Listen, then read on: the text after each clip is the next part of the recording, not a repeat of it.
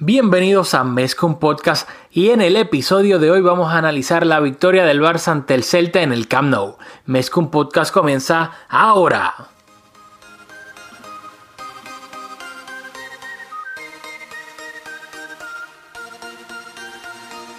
Kevin Roland, contigo empezó todo. Som el millor club del món, diguin el que diguin. Vinga el Barça Catalunya! Apreteu els cinc cinturons, que ens ho passarem bé. Bienvenidos a Mescon Podcast, espacio dedicado totalmente a cubrir la actualidad del Fútbol Club Barcelona. Les habla Rafa Aldamuy junto a Julio Borrás. Dímelo, Julio. Saludos Rafa y saludos a todos y a todas las que nos escuchan. ¿Qué está pasando, mi querido Rafa? Tranquilo, preocupado por todavía cómo sigue jugando el Barcelona, pero alegre de que, de que podemos despedirnos eh, de camino a este último parón FIFA de lo que queda del 2019 con una victoria y a ver si pues por obra y misericordia de Dios todo mejora cuando regresemos del, del parón FIFA. Bueno, usaste la palabra disfrutando y eso es algo que, que yo no he podido hacer viendo al Barça hace mucho tiempo. Yo te diría que me disfruté la segunda mitad. Estaba hasta sorprendido que me lo estaba disfrutando, pero, pero el Barça últimamente... Está difícil ser fanático del Barça en estos últimos días. Eh, bueno, así mismo en cuanto a lo vistoso se refiere, el Barça pues lamentablemente no, no ha sido muy vistoso que digamos. Yo creo que las razones pues las vamos a discutir, a discutir ya mismo, pero rapidito, antes de empezar, quiero, queremos anunciar, yo lo pusimos en nuestras redes sociales, pero por si no lo han visto, el ganador de la camisa del Barcelona 2011-2012 Vintage fue Denis Areche.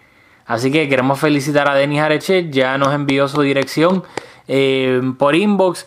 Yo he estado bastante ocupado y la próxima semana también lo voy a estar, pero el miércoles o jueves de la otra semana eh, estoy libre, así que voy a poder llevar la camiseta al correo. Así que va por ahí, Denis, no te preocupes que, que tu camiseta va.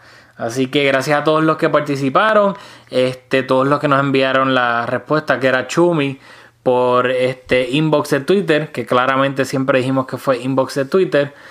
Eh, y pues, muchas gracias por participar en ese regalo conmemorando el episodio número 100 de Mezcum Podcast.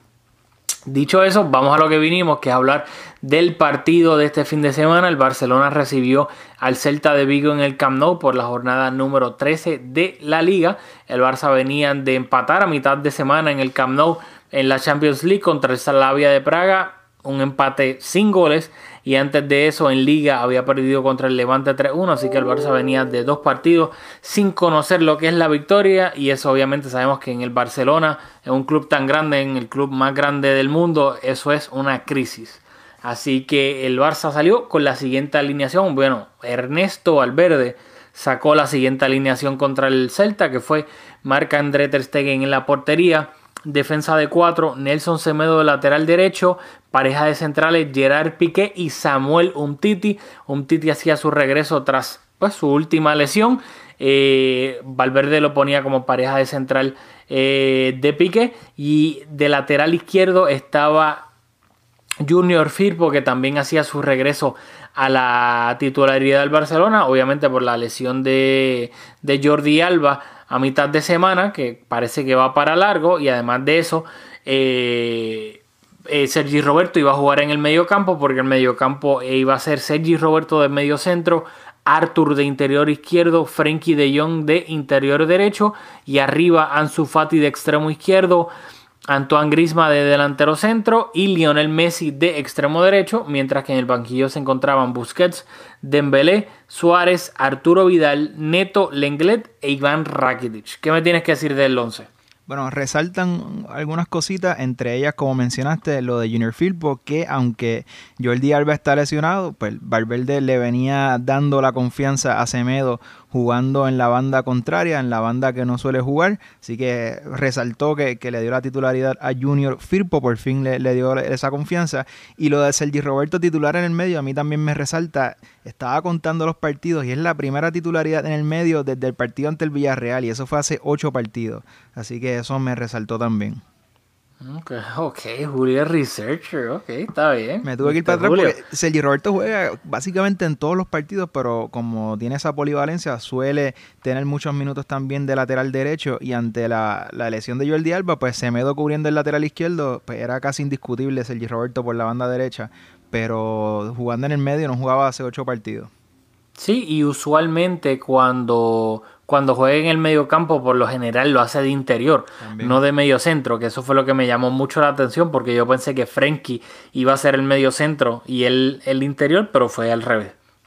Dicho eso, eh, pues yo quiero comentar rapidito. Me gustó que, pues, ni modo, al final del día va, va a haber que darle minutos a Firpo de lateral izquierdo.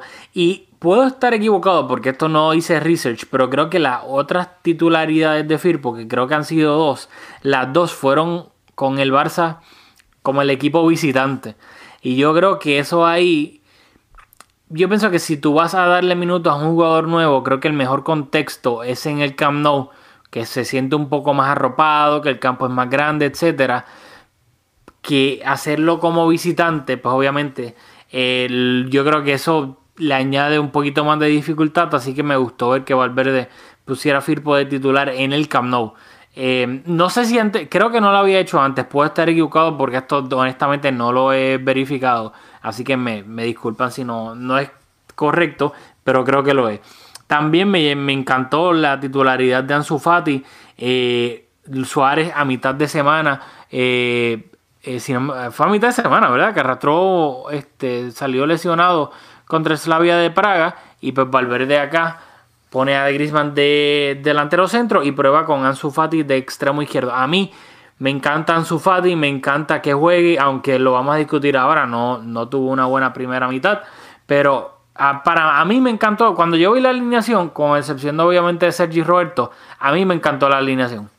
Pues rapidito, lo de Firpo, hice aquí una investigación breve y contra el Granada, que creo que fue el partido que salió a la mitad, ese partido fue en Granada y luego titular ante el Villarreal y obviamente ese juego fue en el Camp Nou. Ante el Ok, Getafe va fuera de casa, así que esas son las cuatro titularidades. Había tenido tres titularidades antes de estas, dos como visitante y una en el Camp Nou. Es que yo sabía que había sido titular en dos como visitante, pero no me acordaba si tal vez una había sido en el Camp Nou, una extra me refiero. Eh, así que muchas gracias de nuevo por tu gran este banco de estadísticas que tienes ahí guardado. Eh, dicho eso, lo de. O sea, me- me- a mí me encantó el 11 titular, con excepción del Sergi Roberto. Y también me gustó que, ya que está saludable, Valverde quiera sacar lo mejor de la posible. Si ambos están a su mejor nivel, la mejor pareja de centrales del Barça es un Titi y Piqué. Obviamente, un Titi no ha estado cerca de su nivel por básicamente un año y medio, pero esperamos que obviamente ahora no se vuelva a lesionar ni nada por el estilo, pueda recuperar el nivel que mostró en esa primera mitad de, temporada, de su primera temporada con el Barça. Sí, qué bueno que estás viniéndote a, a un Titi Island porque a veces me, me siento un poco solo. Y, sí, o sea, si un Titi no entra en los planes del Barça ah, a, a corto o mediano plazo, recuperar su mejor versión nos beneficia porque tal y como está el mercado, si fuera a salir, pues yo entiendo que podría dejar un montón de millones en caja, así que es bueno verlo en cancha. A mí es un jugador que me encanta y me encantaría que esté en la plantilla por mucho tiempo. Y si no, pues, pues es un activo que tiene el club y hay que revalorizarlo. Sí, o sea, mi, mi único problema con estar en un Titi Island es que yo, o sea, sin duda alguna, si él está, si él recupera su mejor nivel, él es mejor que el inglés. Yo creo que sea, en eso yo estoy totalmente de acuerdo contigo. Pero mi problema con él es que no, no la, en el último año y medio no lo ha tenido. Y por ende, él, su mejor nivel es un 10. Mientras que el mejor nivel del inglés, ponle, es un 8. Pero el inglés, estando a su nivel máximo, que era un 8 para mí, por ejemplo, estaba jugando mejor un Titi, porque un Titi, honestamente, lució bastante mal la temporada pasada, cuando volvió de la lesión. Así que ese es mi único problema con, con Umtiti y, la, y el Umtiti Island, que él, él tiene todo el potencial para ser un 10 de central fácilmente, pero en el último año y medio con el Barça no lo ha demostrado. Que ojalá cambie y lo demuestre porque sería la, mejor noticia para el Barcelona. Eh, luego arriba. a mí me gustó el, el tridente de salida. Messi por la derecha, Antoine de delantero centro y Ansu Fati por la izquierda. Creo que visto lo visto por la primera mitad, con excepción de Messi, ni Ansu ni Griezmann jugaron bien en la primera mitad. Sí. Porque quiere, quiere ir por mitad. No, muy bien. Y yo creo que es la manera correcta de, de- de hablar sobre este partido. Y también hay que decir que la titularidad de Filpo, la titularidad de Umtiti, que no son atrevidas ni mucho menos, pero sí se desvían un poco de lo que venía haciendo Valverde. Un partido en el Camp Nou ante un Celta que llegaba en racha de cuatro derrotas en liga. Así que es- en papel se planteaba un partido bastante, bastante cómodo y creo que por eso Valverde se atrevió a hacer esas pequeñas modificaciones. Y en cuanto Que a... habían, time out, habían destituido a su técnico, a Fran Escribá, y creo que si no me equivoco, este era el primer partido de Oscar García. Contra no sé Así si el que- primero, pero, pero en efecto sí hay, hubo un cambio de técnico. En cuanto a lo de Ansu Fati, que estaba loco por, por grabar porque estuvimos peleando por WhatsApp ayer bastante, así que espero que, que hoy continuemos así. Cuando salió Ansu Fati, que salió en la primera mitad, había dado solo 10 pases.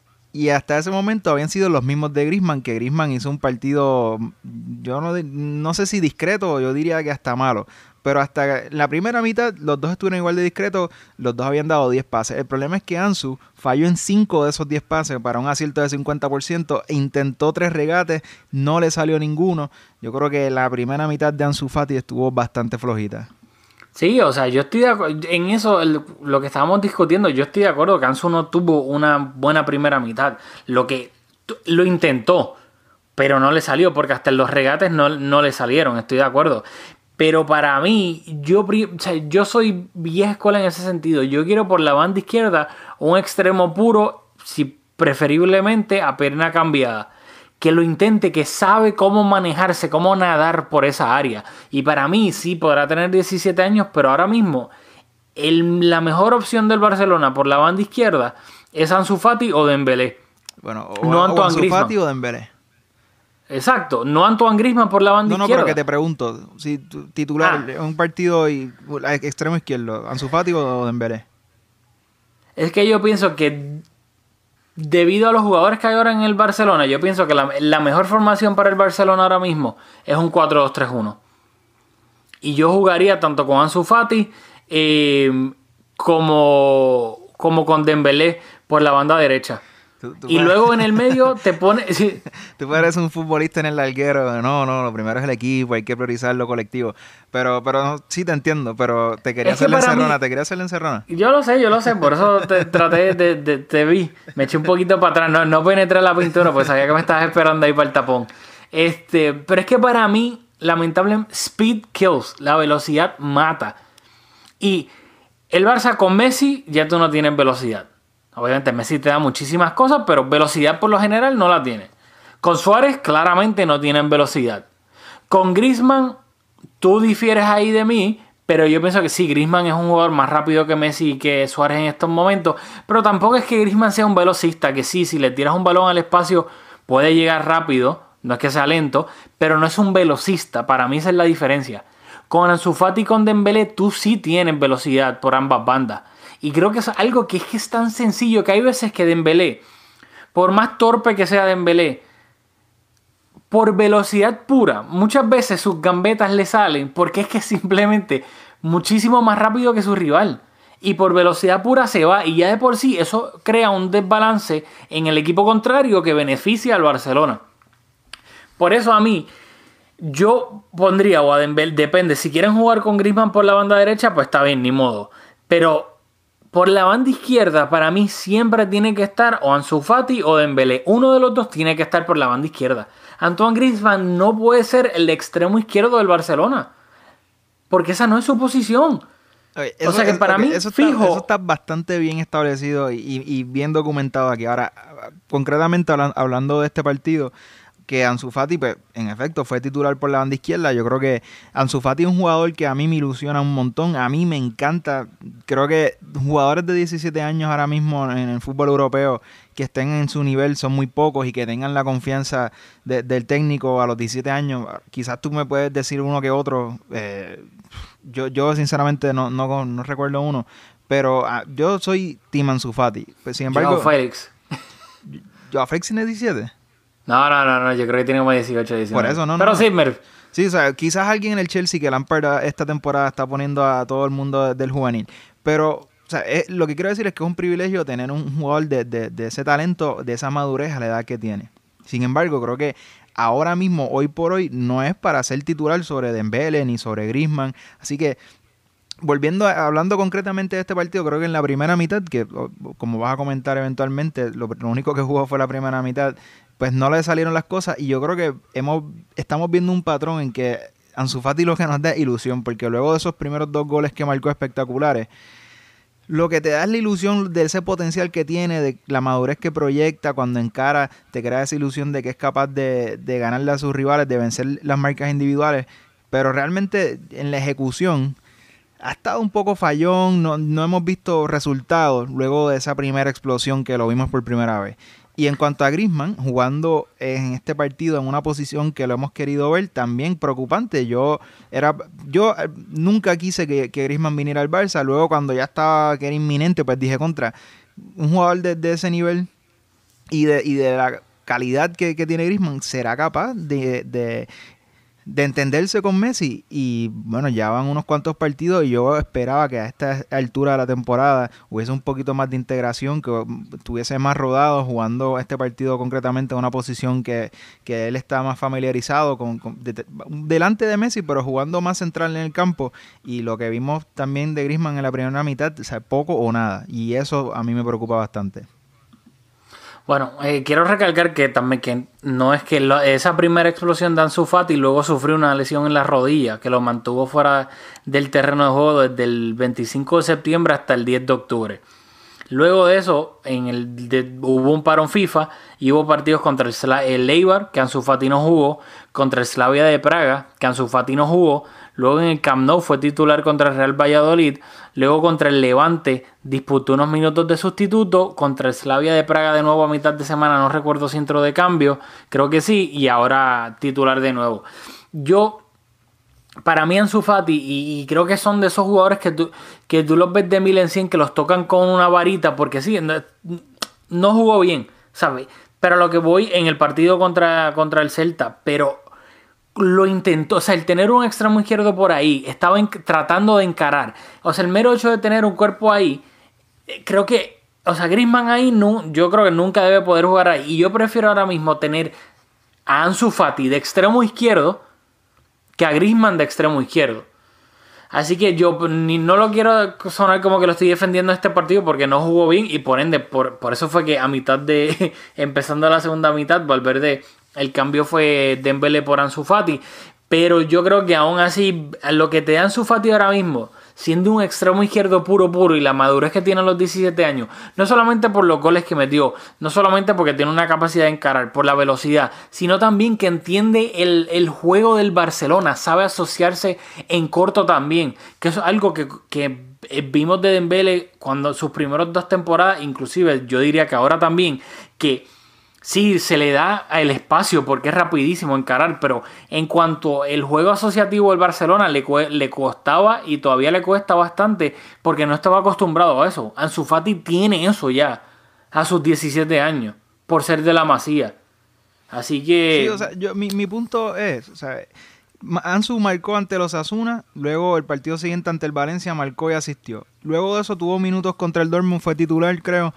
Y ese partido, si no recuerdo mal, sabes que a mí me falla la memoria, creo que hablamos aquí que a mí me gustó mucho. Después de eso van seis partidos, y lesión entre medio y tal y tal y tal, pero en esos últimos seis partidos de Ansu, a mí su nivel me, me- me parece el de un, chico de 17 años, de 16 en- en- hasta ese momento, que está encontrándose, aprendiendo los automatismos del equipo, del equipo grande y, encontrándose a sí mismo como jugador. Así que yo creo que es normal que, que hay un proceso de adaptación porque viene de dos categorías eh, anteriores al equipo mayor. Así que yo lo veo como, como algo normal. Me encanta que tenga minutos para que podamos ver esa progresión, pero lo único que digo es que van seis partidos que, que está bastante fallón y que conscientes de que nosotros aspiramos a ganarlo todo pues a veces me gusta también en su posición ver a jugadores que están más rodados y que para mí ahora mismo tienen mejor nivel que son eh, Griezmann y Dembele.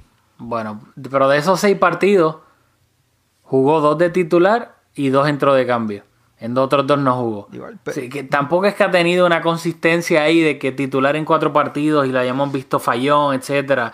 O sea, no sé, yo pienso que de- de- debido a las circunstancias del Barcelona actual, yo creo que Ansu Fati hasta cierto punto por ese sector izquierdo o es él o es Dembélé. Eso es lo que quiero decir. No que Antoine Griezmann no es una opción por esa banda izquierda en estos momentos. Bueno, en estos momentos y en lo que y en la temporada. Eh, rapidito para comentar los goles del, del Barça, que ni siquiera hemos hablado de uno. En el minuto 23 iba a llegar el 1-0 a favor del Barcelona. Iba a ser un penal que forzó, entre comillas, Junior Firpo, le hicieron un, pase filtrado, llegó hasta el fondo de la banda, tiró un centro hacia atrás y dio en la banda en, en el brazo de Aidó, Aidú, si no me equivoco, del Celta, pitaron un penal, lo confirmaron con el VAR y luego Messi eh, cobró el penal marcándolo. Eso fue en el minuto 23. Luego en el minuto 42 iba a llegar el gol del empate del, del Celta, un gol de tiro libre de Olaza, que iba, esa falta iba a llegar tras una pérdida de Messi en el campo del Barcelona y luego Messi iba a cometer la falta. yo creo que en no fue el falta. Yo creo yo creo que fue con los balón. pies no. Yo creo que con los pies él tocó balón, pero con el brazo lo empujó un poco por la espalda y yo creo que eso fue lo que hizo que el árbitro pitara penal. Porque con los pies él tocó balón primero, pero por, con su brazo creo que lo empujó por la espalda lo suficiente como para que el árbitro tuviese argumentos de pitar una falta. Y yo creo que por ahí fue que se fue el árbitro. Puede ser. Eh, dicho eso, pues marcó Golaza, marcó un, un Golazo. de tiro libre. Y luego, justo que cuatro minutos después, un minu- eh, en el minuto 45 más uno de añadido de la primera mitad, justo antes de que se acabara, eh, una gran jugada de Busquets que recupera el balón. Luego Arturo en el, recoge el balón en el medio campo, lo conduce eh, casi hasta el borde del área donde recibe falta. Pitan, obviamente, pues falta en el borde del área. Y luego Messi marca un golazo por encima de la barrera para darle de nuevo la ventaja al Barcelona e irse al descanso arriba eh, por un gol 2 a 1. Sí, mu- dijiste muchas cosas ahí. Lo del segundo gol de Messi, es, yo creo que es habitual que cuando a Messi una jugada le enfada o cuando recibe una falta muy fuerte, lo vemos que se transforma y busca fuerza. Hemos hablado de esta temporada que Messi es, es un experto dosificándose, pero cuando recibe una falta o como en este caso le cobraron la perdió el balón y le cobraron una falta que a su juicio y al mío no, no fue falta y nos costó un gol luego lo vimos en esos minutos luego pues tratar de, de- de enmendar su entre comillas error. En cuanto a lo del primer penal lo del primer gol quiero decirle el penal que forzó Filpo conociéndote y por lo que me escribiste estoy seguro que, que te gustaría escucharme reaccionar al partido de Filpo que fue bastante bastante mejor de lo que habíamos visto de Filpo, como está bien documentado y para nuestros oyentes nuevos, yo antes de que Junior Filpo tuviera un minuto en el Barça, había sido bastante crítico de su fichaje, aunque pienso que su fichaje quizás es el más importante porque siendo yo el Alba una pieza fundamental en el equipo y, y la temporada pasada no tenía un recambio, pues quizás el fichaje de lateral izquierdo era en papel el fichaje más importante. Pero, ¿verdad? A mí no es un jugador que, que pienso todavía que, que no tiene nivel para ser jugador del Barça y lo hemos visto. Sin embargo, en esta primera mitad, aunque el Barça estaba jugando, yo, yo diría que malísimo, pues Filpo, pues, ah, ¿verdad? Porque el Celta tampoco no. El Barça no estaba jugando bien, no estaba carburando, pero tampoco estaba sufriendo, ni mucho menos. Así que ante esa carencia del Celta en fase ofensiva, porque creo que olieron bastante el balón, pero no eran. No, no, no nos crearon mucho peligro, pues ante esa falta de, exigencia, pues Filpo no se vio mal. E incluso creo que, que hasta se vio, cumplió, creo que, que tuvo un partido bastante cumplidor. Sí, o sea, lo que yo quiero comentar del partido de Firpo es que no es que tuvo un mega partidazo, pero teniendo en cuenta lo que habíamos visto de Firpo hasta este momento, había sido horrible. O sea, los primeros partidos de Firpo fueron horribles. El balón se veía asustado, parecía como un cabrito acabado de nacer que le temblaban las piernas. Cada vez que le pasaban el balón, como que el balón le quemaba, se veía nervioso. No quería ni, ni recibir el balón. Lo- un pase al lado súper simple lo daba mal. O sea, era impresionante lo mal que, que había jugado en esos partidos. Por ende, hoy lo hizo bien, o sea, lo hizo normal. Y teniendo en cuenta lo mal que había jugado antes, pues para mí verlo este partido hacer, o sea, normal, hacerlo decente, pues fue como que, wow, se vio bien Firpo, ¿me entiendes? Como que de haberlo hecho tan malo, pues el haberlo hecho bien este partido fue como que me, me llamó tanto la atención de que, espérate, jugó, no, jugó decente, jugó bien, o sea, y pues eso fue lo que me emocionó, entre comillas, de, de Firpo. Ay, a mí también, o sea, yo, yo soy orgulloso, pero yo prefiero que el Barça tenga un buen lateral izquierdo a, poder decirte luego que yo tenía razón. yo prefiero equivocarme y que el Barça sea exitoso. así que yo también me alegro porque, como tú dices, el, nivel de Firpo en este partido fue considerablemente mayor al que habíamos visto en los primeros partidos. Así me siento yo con Griezmann que no quiero tener la razón eventualmente de que no sirve para el Barcelona y, y, desperdiciamos 120 millones, pero sería el hombre más feliz del mundo si me caía la boca y olvídate, terminar, gracias a él terminamos ganando la Champions o el tripleto, lo que fuese, la liga, todo.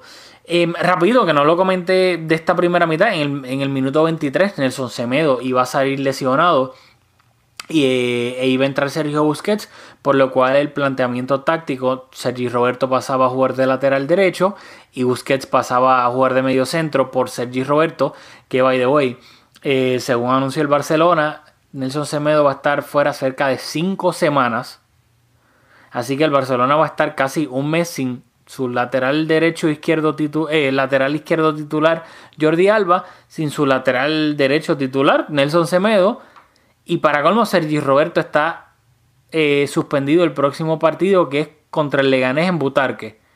Así que, ojo, mm, ¿qué se inventará Valverde? Porque oh, solamente va a tener a Firpo. ¿Qué? ¿Y a Guagué? Bueno, Guagué, si no me equivoco, yo creo que él no ha disputado ni un solo minuto esta temporada. Bueno, pero ante, esas condiciones que está, ¿verdad? seguramente... Pero como, visi como visitante en Butarque, que ya el año pasado perdimos ahí, partido que yo estuve ahí en Butarque para ver esa derrota. Mm. Eh, ajá, y no sé, no sé si Valverde tenga esa valentía de poner a Vague su primer partido, este, sus primeros minutos de la temporada. Eh, como visitante luego de un parón FIFA, eh, no sé, veremos qué hace. Yo no le he dado mucha cabeza, pero ante si no, sería jugar con tres centrales y carrileros y, no tampoco lo veo. Así que yo, yo pienso que no, sería descabellado que, fuera Bagué. Mm, Firpo y Bagué de, laterales. Vaya, vaya. Em, nada, pues entonces la segunda mitad iba a llegar, nada más comenzar la segunda mitad iba a llegar el segundo cambio del Barcelona.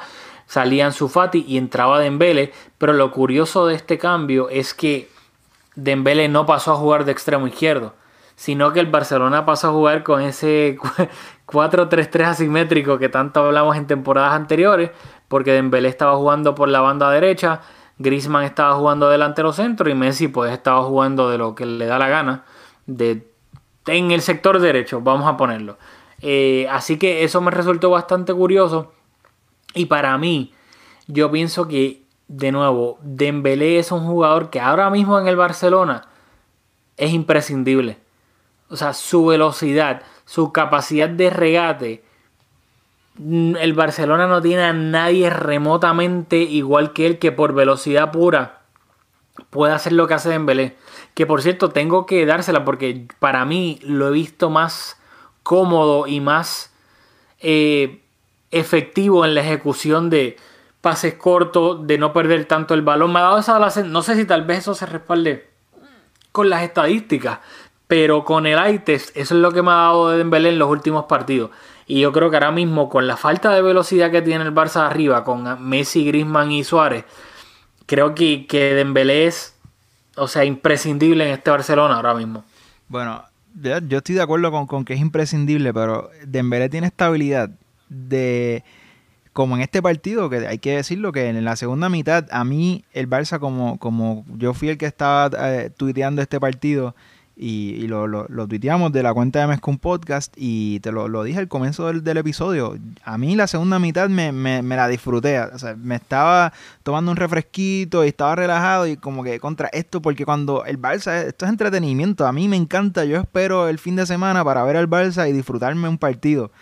Y los últimos partidos, como dicen, entramos a este partido casi en una pequeña crisis. Así que eh, por fin en el minuto 45, cuando entró Dembele, pues nos dio ese aire, nos dio esa ilusión de ser un equipo que, que, que se siente cómodo con el balón y individualmente, pues que con jugadores capaces de individualmente pues, hacer maravillas y pues Dembele lo hace y luego pasan dos partidos en los cuales juega fatal y luego fuera del campo se busca un lío con, con Valverde también. Entonces como que uno se ilusiona y luego baja y te ilusiona y baja. Yo creo que este es el partido, le tocaba un partido de ilusionarnos, así que espero de Dembele dos partidos malos y, y una trasnochada en Fortnite. Sí, o, o sea, Dembélé es frustrante, estoy de acuerdo, es inconsistente y, y todo, inclusive hasta dentro de un mismo partido, o sea, te puede hacer una jugada espectacular como un horrible, lo entiendo, y no estoy diciendo que él sea el finished product para nada, pero aún teniendo en cuenta todos los las debilidades, por decirlo de una manera, de Dembélé, pienso que el Barça en estos momentos, aún con todos sus defectos, necesita tenerlo en el campo por todas sus virtudes, todas sus cualidades. Creo que en estos momentos sus, sus virtudes pesan más que sus errores. Bueno, pues eh, Dembele está buscando aquí las estadísticas. Hizo cuatro regates. Fue creo que en la segunda mitad el que más regates hizo. Intentó ocho y le salieron cuatro. ¿verdad? Tuvo, lo, lo, intentó y le salieron bastante. Y en cuanto a los pases, tuvo bastante acertado con 86% que, ¿verdad? Los mismos, por ejemplo, Messi también estuvo acertó el 86% de sus pases, así que como dice, por lo menos en este partido estuvo no estuvo tan fallón como a veces lo hemos visto. Pues el Mosquito, en estos momentos, al, al 10 de noviembre de 2019, el Mosquito titular indiscutible.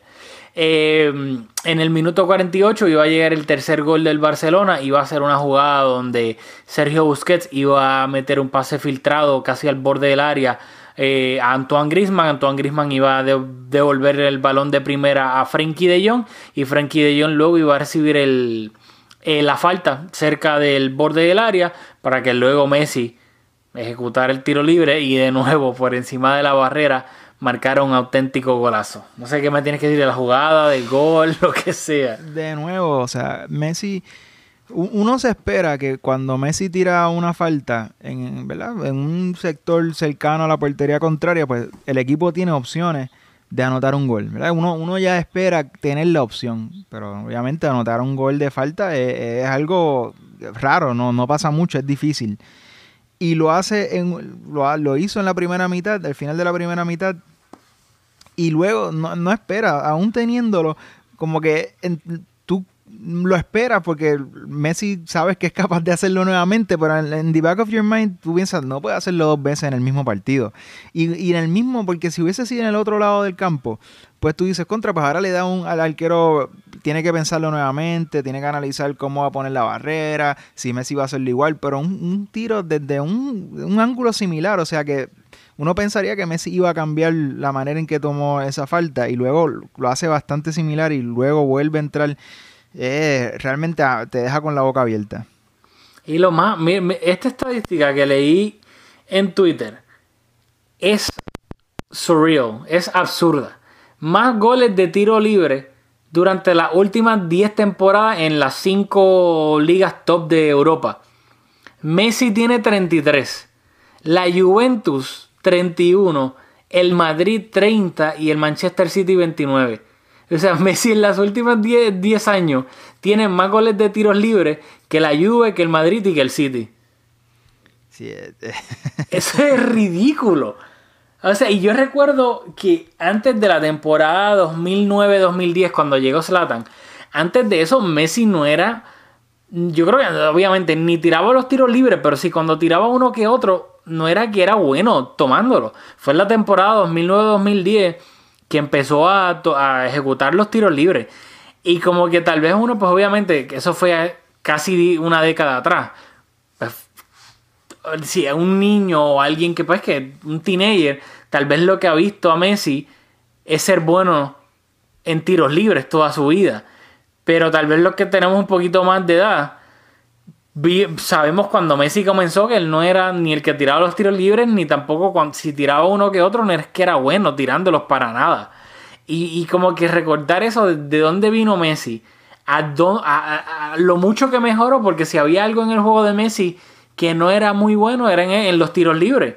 Y ver cómo se convirtió en el mejor este, pues, pateador de, tiros libres de Europa, pues como que está, es, absurdo. Y luego ves esa estadística que de nuevo, más absurdo todavía, es, es surreal en verdad. Sí, y, y lo, lo que tiene Messi que a mí me encanta es que, por ejemplo, cuando Ronaldinho era el encargado de tomarlo, Ronaldinho también tenía esa sensación de que podía entrar el, tiro de falta y la manera en que le pegaba el balón cogía unos efectos, pero no buscaba los números. Estoy seguro que no era ni remotamente tan efectivo como Messi, pero tenía ese aura por el efecto que cogía el balón. Y a Messi el balón le coge mucho efecto, pero es un tiro más efectivo, es más pragmático. El balón como que no tiene ese efecto tan vistoso como Juninho Pernambucano con el que, que era súper vistoso los efectos que cogía el balón. Messi le pega con, con- con- le pega con fuerza, con colocación, un poco de efecto y es, es espectacular. Sí, o sea, y a mí lo que yo creo que también eso tiene que ver con el piquete de la persona. Eso de que tú estás hablando de la sensación de que te da, porque a mí Cristiano en su o sea, de ahora hasta yo diría que hace 5 o 6 años. O sea, Cristiano los últimos 5 o 6 años ha sido horrible de tiros libres. Pero cada vez que Cristiano, especialmente en los clásicos, se paraba Terror, a tirar un tiro libre, yo estaba, o sea, pánico. Pero era un pánico infundado porque claramente los números no lo vaqueaban. Como que no, él no era bueno. Pero En- de los últimos cinco. Ajá. Pero Cristiano tenía, bueno, estoy de acuerdo, no era bueno, yo tenía, yo, yo tenía la misma sensación, pero Cristiano nunca, Cristiano siempre exige al arquero. Ah, y como él le pega con ese efecto, el miedo mío no era que entrara el tiro de falta, era que el arquero diera un rebote. Y eso era lo que tiene Cristiano, que tú sabías que él no iba a meter un golazo, pero te daba ese, ese, esa espinita de que como él, él iba a exigir al arquero sí o sí, la bola no se iba arriba. no, time out. John. Time out, te tengo que parar ahí. Cristiano en los últimos años la mandaba a la tercera gradería del Bernabéu, pero horrible, o la dejaba pegada en la barrera, la mayoría del punto, del tiempo, mala mía. Pero aún así, a mí me daba, yo es como se paraba así con los brazos abiertos que yo, claro, obviamente el cristiano del United y el cristiano de los primeros dos años del Madrid era excelente en tiros libres, pero luego se volvió horrible en eso. No sé qué le pasó.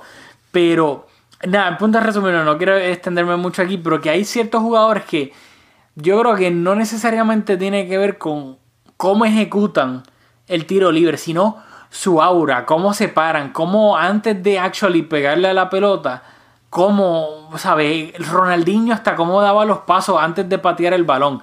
Yo creo que son detallitos así que, que hay jugadores que simplemente te dan ese aura de que, eh, adiantre, espérate, este va a meter un gol cada vez que tenga un tiro libre. Y yo creo que pues eso es algo que Messi y Ronaldinho tuvieron, o sea, Ronaldinho tuvo, Messi todavía tiene, y que por ejemplo Cristiano tuvo en su, bueno, antes, ya, pasado. Este, en eh, rapidito, el Barça iba, a marcar el cuarto gol en el minuto 85, gol de Sergio Busquets, el partido se iba a terminar 4-1. Em, la última sustitución de Valverde iba a ser en el minuto 73. Antoine Griezmann iba a salir y Luis Suárez iba a entrar. Buenas noticias para el barcelonismo. Bueno, para los que sean pro Luis Suárez, hay gente que no. Hay culés ahora que no quieren a ver a, a Suárez ni en pintura. Eh, No, y creo que Suárez. en- estaba en Twitter mirando ese cambio, luego de ese cambio, y De- mucha gente criticando el cambio, que por qué a Suárez hay que darle minutos en este momento, y a mí, honestamente, con la ventaja en el marcador de dos goles, yo prefería, te- o sea, me gustó ver que Valverde le diera los minutos a Suárez, que estoy seguro que se los dio por jerarquía, que no fue un asunto de que quiero tener un delantero a ver si puedo ampliar la ventaja y, no encajar un gol y, suf- y- un gol y sufrir al final. Estoy seguro que fue porque es Luis Suárez y tiene que entrar si está disponible. Pero a mí me gusta cuando el, técnico no es tan amarrate y, en vez de poner un medio centro ahí, hacer un, un tribote, aún con ventaja de dos goles, pues le da un espacio a un delantero como Luis Suárez, que fue, ¿verdad? Que no, no consiguió anotar ningún gol. Pero que te da la posibilidad de, de seguir intentando agrandar esa ventaja. Tuvo una buena jugada que se regateó como a dos y luego definió cruzado mal, pero se regateó como a dos. Que yo dije, espérate, este es Luis Suárez del Liverpool. Eh, así que, lo, y lo digo como que, porque yo sé, ¿sabes? Esto no podemos tapar el dedo, el cielo con un dedo. El barcelonismo está dividido con Luis Suárez. hay parte del barcelonismo que lo quiere y lo defiende a ultranza como Julio Borrás, y también hay parte del barcelonismo que no lo quiere ver ni en pintura, que creen que Luis Suárez ya no está para jugar para el Barcelona y que se molestan cada vez que anota un golazo porque básicamente eso le va a dar como que es como Mario, le da una vida más para seguir siendo titular indiscutible. Y sin duda alguna es un tema interesante para anotarlo y, que lo vamos a seguir discutiendo de aquí al final de temporada. Porque Luis Suárez es un, es un tema, un jugador que divide al barcelonismo en estos momentos. Así que cuando entró, por eso lo digo, también por eso lo mencioné, que al igual que tú vi en Twitter que, o sea, hay, hay dos bandos. Hay bandos que lo vieron como buena noticia porque Luis Suárez sufrió una lesión a mitad de, de semana y no pintaba tan bien, que se podía perder varias semanas. Pero luego, pues claramente no fue nada serio, por lo cual estuvo aquí en el banquillo, inclusive pudo disputar minutos. Pero hay otros sectores del barcelonismo, como tú dices, que no lo vieron bien. Por ende, es bastante interesante ver cómo ahora mismo un jugador es tan polarizante con la hinchada del Barcelona. Sí, y sobre el gol de Busquets, que tú, me tuve que poner aquí a sumar y restar buscando. Y el Barça llevaba 278 minutos sin marcar en open play antes de este gol, porque los primeros tres goles en este partido fueron de un penal y dos tiros de falta de Messi, los tres goles.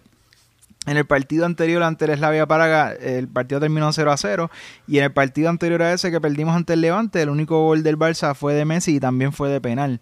O sea que llevábamos 278 minutos sin marcar en open play y el que marca el gol fue en una jugada un poco rota y fue Busquets, que no creo que no ha marcado un gol hace como dos años. Así que tampoco es habitual que Busquets meta un gol, es, bastante raro. Lo cual preocupa que en tantos minutos y en tantos partidos el Barça sea incapaz de, en base a su juego, conseguir anotar. Eso no, no, a mí me preocupa. Habiéndome disfrutado la segunda mitad, me, me preocupa que esta, esta incapacidad que, que estamos teniendo en tiempos recientes de marcar. Estoy totalmente de acuerdo. O sea, para mí eso una de las maneras de, de medir a un equipo y es su capacidad de marcar goles eh, from open play. Porque pues a balón parado sí está bien, tienes a Messi, de penal forzaste, Don get hiciste algo bueno from open play que forzaste un penal.